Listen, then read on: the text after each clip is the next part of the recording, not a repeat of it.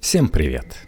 Британская журналистка Кэролайн Уильямс провела на себе эксперимент, испробовав основные научные методики саморазвития. Например, в главе из ее книги «Мой продуктивный мозг» новинка издательства Alpina Publisher, Уильямс приходит в лабораторию, чтобы избавиться от мучительной тревожности. Почему некоторые люди склонны к тревожности и как с ней бороться?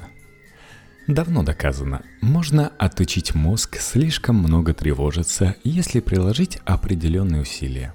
Ученые работают над этим вопросом уже 15 лет, ведь чрезмерные волнения не только мешают сосредотачиваться на важном, они еще и серьезно портят здоровье. Вот статистика, которая понравится всем тревожным людям.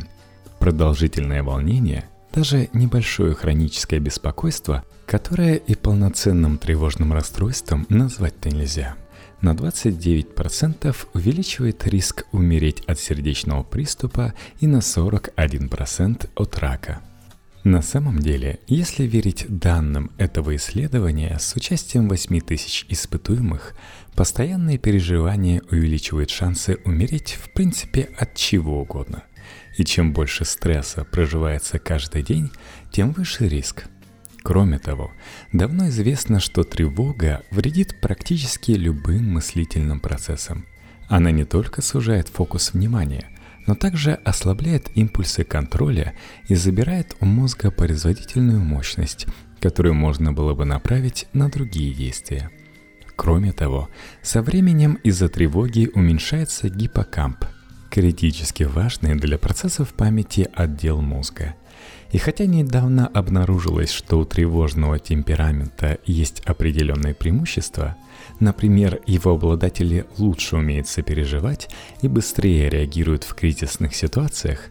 В целом, тревогу нельзя назвать состоянием, в котором мозг работает наиболее эффективно – Некоторые ученые, в том числе Элейн Фокс и ее оксфордские коллеги, полагают, что разница между мной и такими людьми, как Джолион, мой друг, который никогда не волнуется, объясняется разными подходами мозга к обработке информации из окружающего мира – в своих исследованиях и книге «Дождливый мозг. Солнечный мозг» Фокс доказывает, что в основе всего лежит противостояние двух самых древних и мощных нервных цепей, одна из которых ответственна за поиск опасностей, а другая – за обнаружение потенциальных поощрений и того, насколько хорошо они соединены с более новыми мыслительными отделами мозга – Отклонения в ту или иную сторону называют когнитивными искажениями.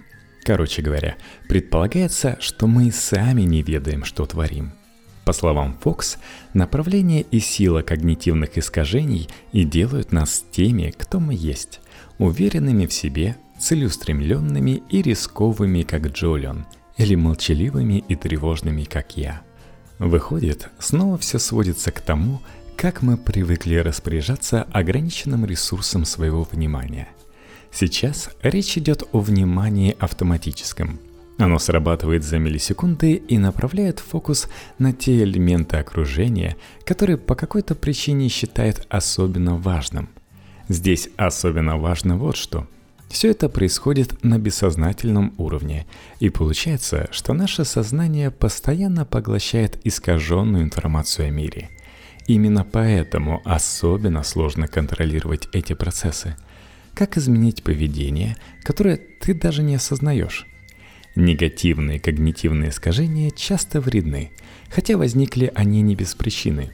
Ими было удобно пользоваться, когда судьбы вершили большие зубастые хищники и незнакомцы с дубинками.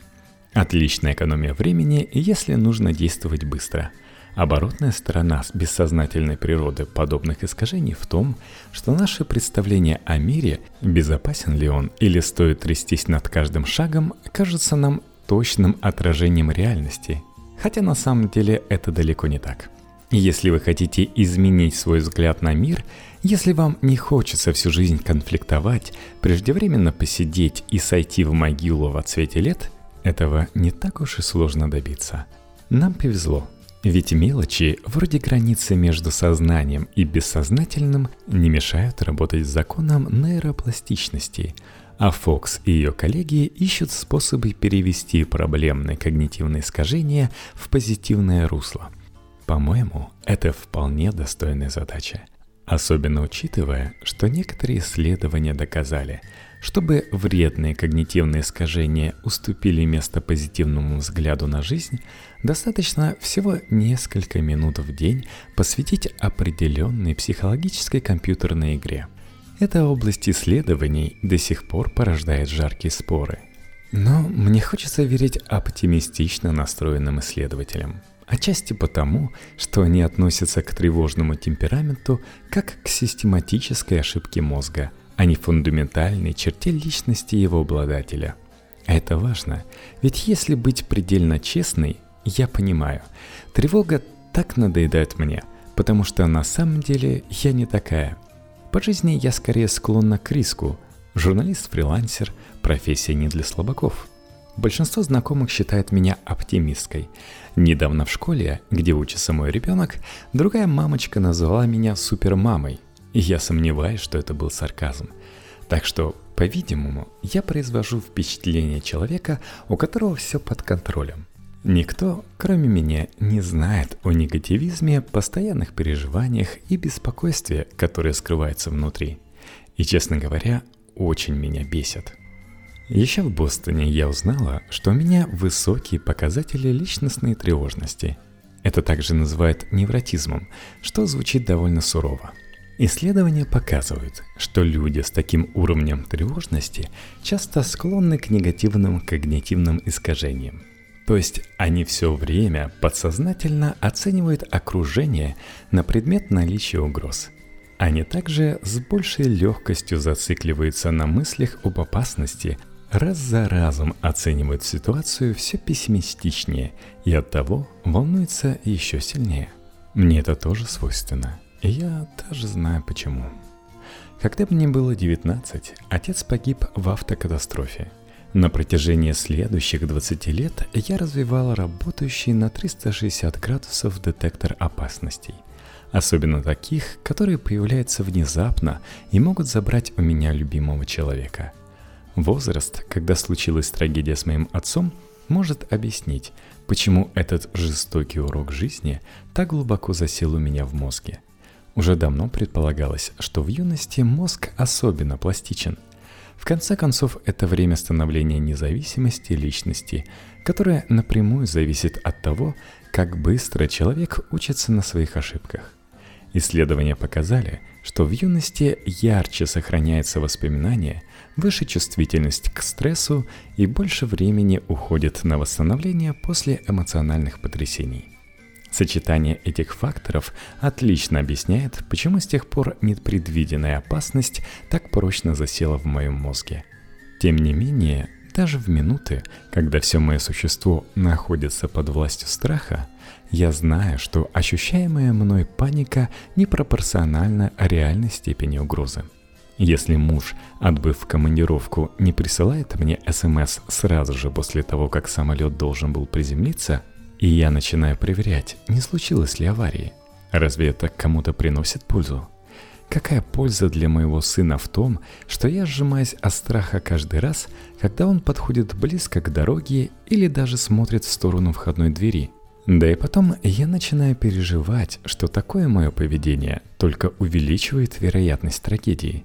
Например, я могу случайно толкнуть его под машину, когда подбегу, чтобы увести его с края обочины – Ожидая ответ Элейн Фокс, я зашла на ее сайт, на котором размещены два текста.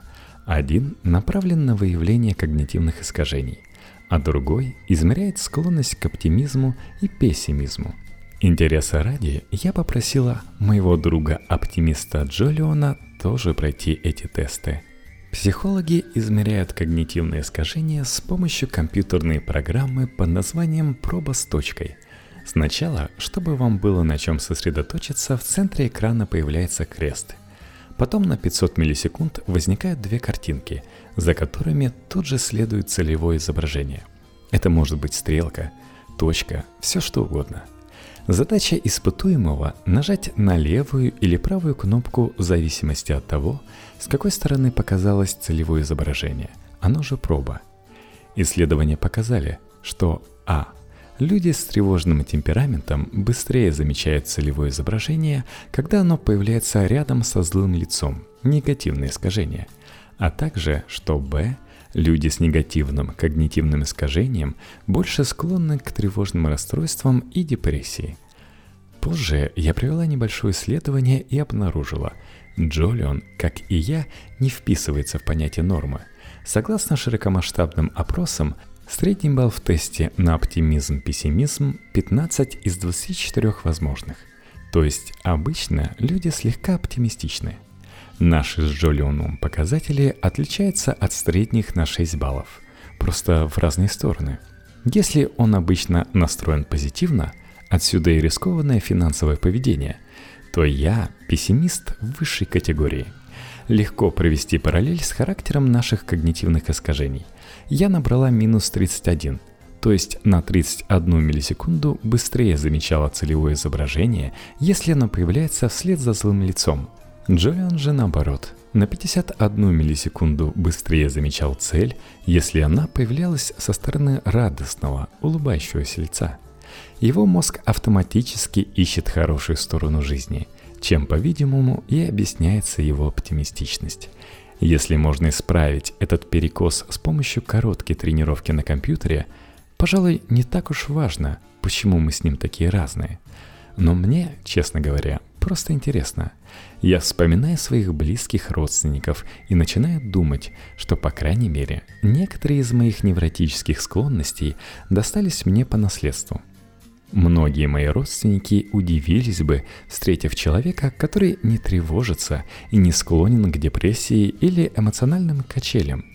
Быстро пересчитываю таких теть, дядь, двоюродных братьев и сестер и понимаю, если в среднем в Великобритании эмоциональные проблемы встречаются у каждого третьего, в нашей семье показатель как минимум в два раза больше. Если заинтересовались, то сообщу, что дальше Каролайн узнает о гене воителя и гене волнителя, а потом становится частью эксперимента по коррекции негативных когнитивных искажений и получает измеримые результаты –